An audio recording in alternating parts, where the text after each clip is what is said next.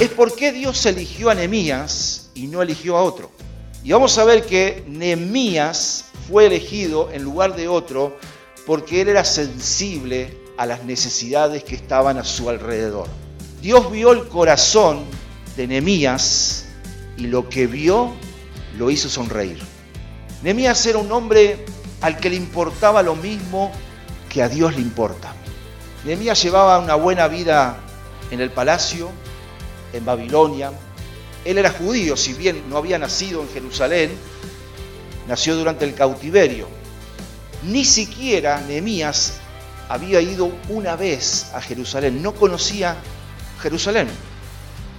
Y le debe haber parecido que los problemas que tenían sus propios hermanos en Jerusalén no le quedaba a 1.600 kilómetros, sino a 10.000 kilómetros de distancia.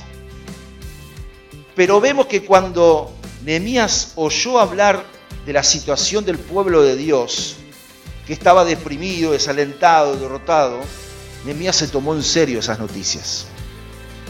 Porque Dios usa a las personas que les importa lo mismo que a Él le importa. Entonces, ¿por qué Dios escogió a Nehemías dentro de muchos?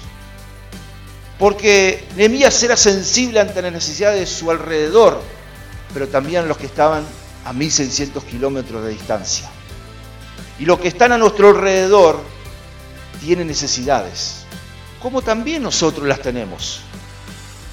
Nosotros conocemos a Cristo y tenemos necesidades, pero hay muchas personas que no conocen a Cristo y les puedo asegurar que tienen muchas más necesidades que nosotros. Y si nosotros tenemos este corazón y nos importa lo mismo que a Dios le importa, vamos a ser sensibles a las necesidades de nuestro alrededor, no solamente para orar, sino también para hacer algo. Tenemos que entonces pedirle al Señor que Dios nos dé esa sensibilidad para ver y también para hacer algo con las necesidades de los que están a nuestro alrededor. Cuando se necesitó un líder para ir a reconstruir los muros de Jerusalén, Nehemías dijo, yo estoy acá, yo voy a ir, yo me ofrezco voluntariamente, envíame a mí.